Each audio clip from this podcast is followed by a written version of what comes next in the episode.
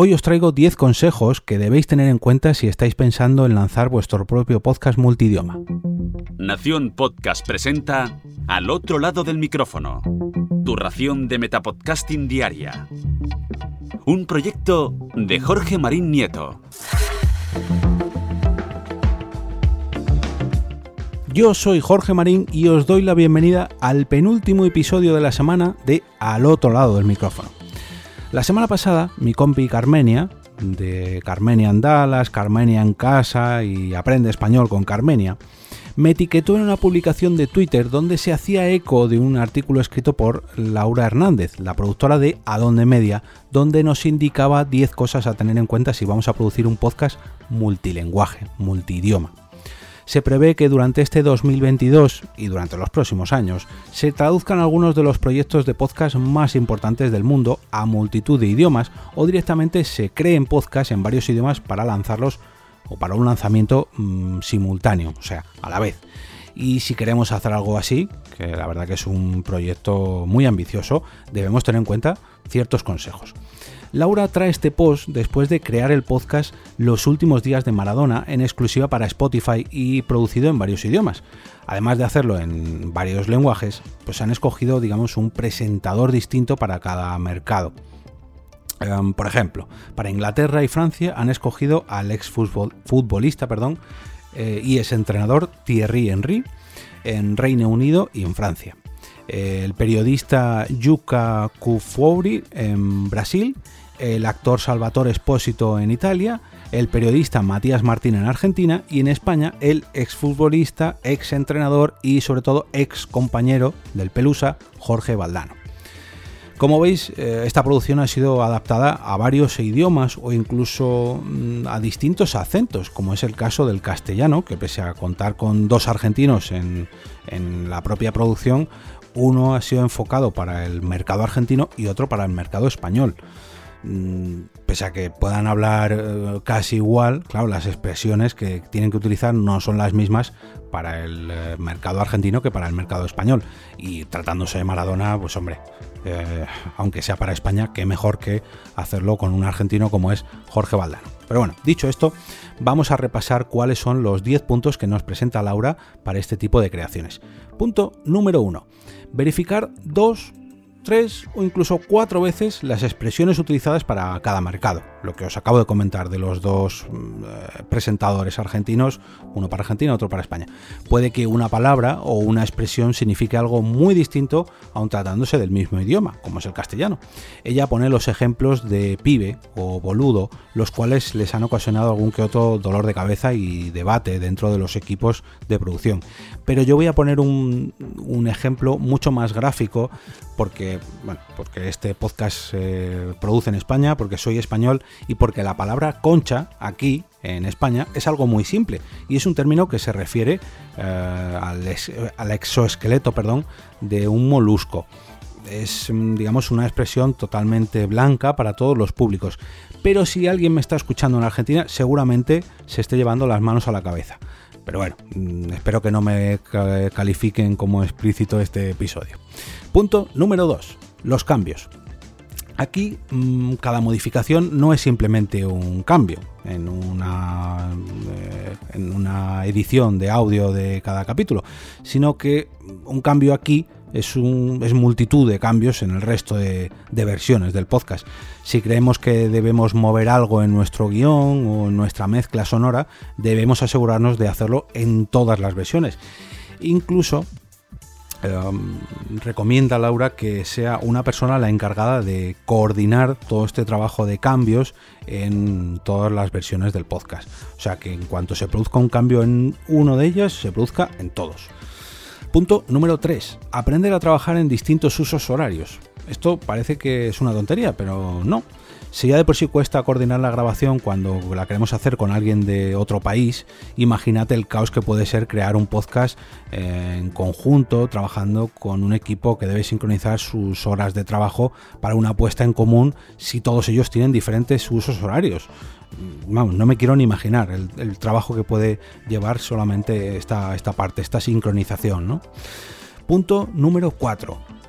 Mm, protocolos para los distintos equipos Claro está que si queremos sacar un mismo producto en distintos idiomas y queremos que quede igual en todos ellos, debemos hacer un trabajo muy similar y para ello es necesario coordinar un flujo de trabajo igual o al menos muy parecido para todos ellos.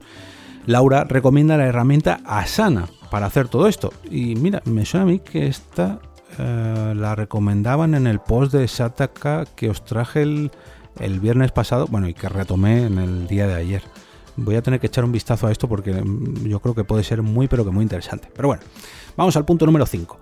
Conocer cada mercado. Los países legislan o imponen una serie de leyes o licencias de uso para la creación y difusión de audios, músicas y producciones sonoras, así que es necesario estar al tanto de cómo hacerlo en cada uno de los mercados en los que vayamos a lanzar nuestro podcast.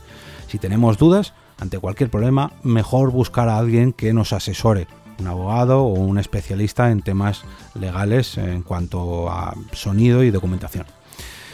Antes de pasar al punto número 6, me gustaría recordaros que si queréis apoyar este podcast diario, podéis hacerlo individualmente si me invitáis a un café virtual entrando en jorgemarinieto.com barra café. También individualmente podéis suscribiros a este proyecto a través de mi perfil de Coffee, mediante esa web que os acabo de decir, y de esta manera pues haréis eh, sostenible este podcast. Ya sabéis que un podcast diario lleva mucho trabajo, pero un meta podcast diario todavía más. Con este gesto mm, tendréis acceso al grupo privado de Telegram para mecenas del programa y además mm, formaréis parte de esta gran familia a los que llamo cariñosamente microfoners. Y ahora vamos al punto número 6. Voces en off y doblaje.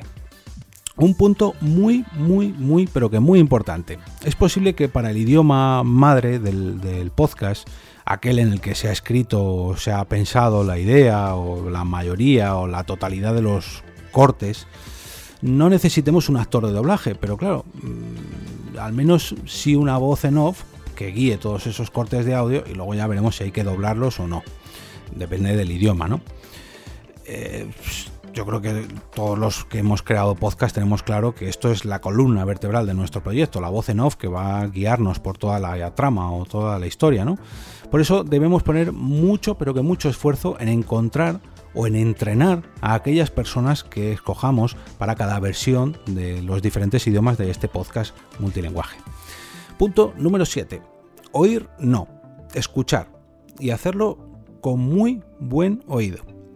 Si en una producción normal debemos escuchar y reescuchar nuestro trabajo para dejarlo bien pulido, imagínate en un proyecto donde se lanza multitud de versiones, sean 2, 3, 4, 5, 10, 12, las que queráis. Pues hay que escucharlo y requete escucharlo y en fin, debemos hacer um, con, eh, con, mucha, mucha atención um, este repaso sonoro para que todo quede igual y sobre todo para que quede homogéneo, ¿no? Para que nada se pase por alto.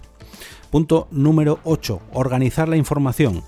Laura habla de los últimos días de Maradona, donde en cada referencia anotaban la fuente de cada corte o declaración en las notas al pie de las distintas versiones de los distintos guiones. Esto les ayudó a cubrirse las espaldas ante futuros problemas legales que pudieran surgir en cada uno de los países donde se iba a emitir el podcast. Cuanto más documentada tengáis toda la información, mejor y esto vale para un podcast multilingüe como para los vuestros propios. Si dais datos es mejor siempre tenerlos anotados por lo que pueda pasar en un futuro o simplemente porque queréis consultarlos. Punto número 9. Comunicación. Parece mentira que haya que hablar de comunicación en un podcast, pero lleva toda la razón Laura. Si ya de por sí en un equipo de un podcast pequeño de varias personas, la comunicación es la base para un trabajo fluido y para que salgan bien las cosas, cuando se trata de varios equipos de varias personas, pues esto es fundamental. Puede que alguien se encuentre con un problema mm, en alguno de los equipos o que un propio equipo se bloquee y simplemente con pedir ayuda a otro equipo o a otra persona, pues se le puede aconsejar o incluso ayudar o incluso realizar sus, labores o sus tareas para liberar de ese atasco al propio proyecto, porque si uno se atasca, pues es una pata que cojea en la mesa. Y ese precisamente es el último punto, el número 10, y es el famoso mm, uno para todos y todos para uno no debemos olvidarnos de que estamos haciendo un podcast que a su vez es parte de un proyecto de podcast multilingüe y que si una parte falla, pues lo va a notar el propio proyecto entero, ¿no? En conjunto. Laura comenta además que mm, esa ha sido una de las mejores cosas que ha sacado de esta producción, el hecho de coordinar ya no un equipo, sino un colectivo de equipos con distintas visiones y diferentes personas, pero en la que todos ellos han remado en una misma dirección.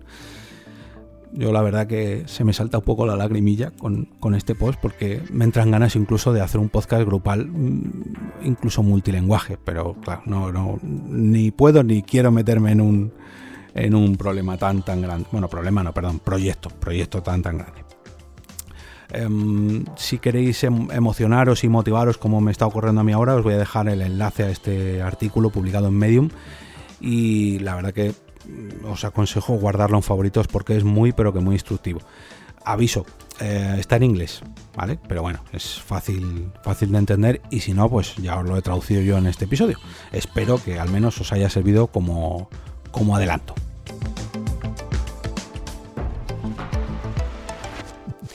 Y ahora me despido y como cada día regreso a ese sitio donde estáis vosotros ahora mismo, al otro lado del micrófono.